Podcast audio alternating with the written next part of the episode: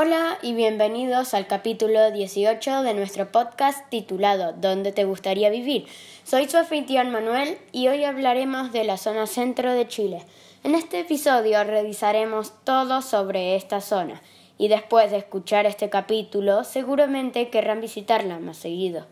Conoceremos algunos de los beneficios de vivir en este maravilloso lugar. Hablaremos de su ubicación, recursos naturales, actividades económicas, clima, relieve, atracciones turísticas y festividades. Bueno, comencemos con su ubicación. Se encuentra entre los ríos Aconcagua y Biobío. Al limita al norte con el norte chico, al este con Argentina y al sur con la zona sur de Chile. Ahora seguiremos con los recursos naturales.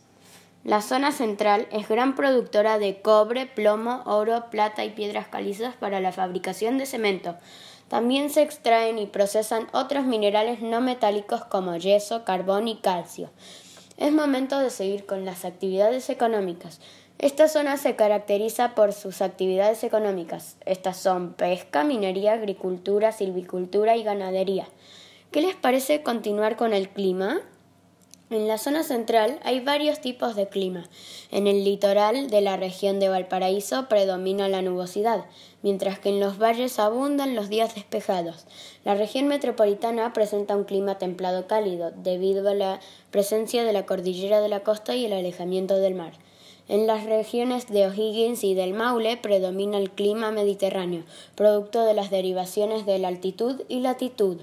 El relieve de este lugar tiene unas características muy particulares, ya que cuenta con los cuatro principales relieves o macroformas, planicies litorales, cordillera de la costa, depresión intermedia y la cordillera de los Andes. Las atracciones turísticas y las festividades te dejarán impresionado. Las atracciones turísticas son el Algarrobo, Alto del Naranjo, Cajón del Maipo, el Colorado, Farellones, La Parva y Lago Rapel. Las festividades son Carnavalón, Semana Valdiviana, Fiestas de la Vendimia, Fiestas de la Cultura, Año Nuevo Indígena, Fiesta de San Pedro y La Tirana.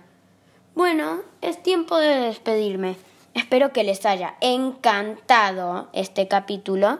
Nos vemos próximamente capítulo 19.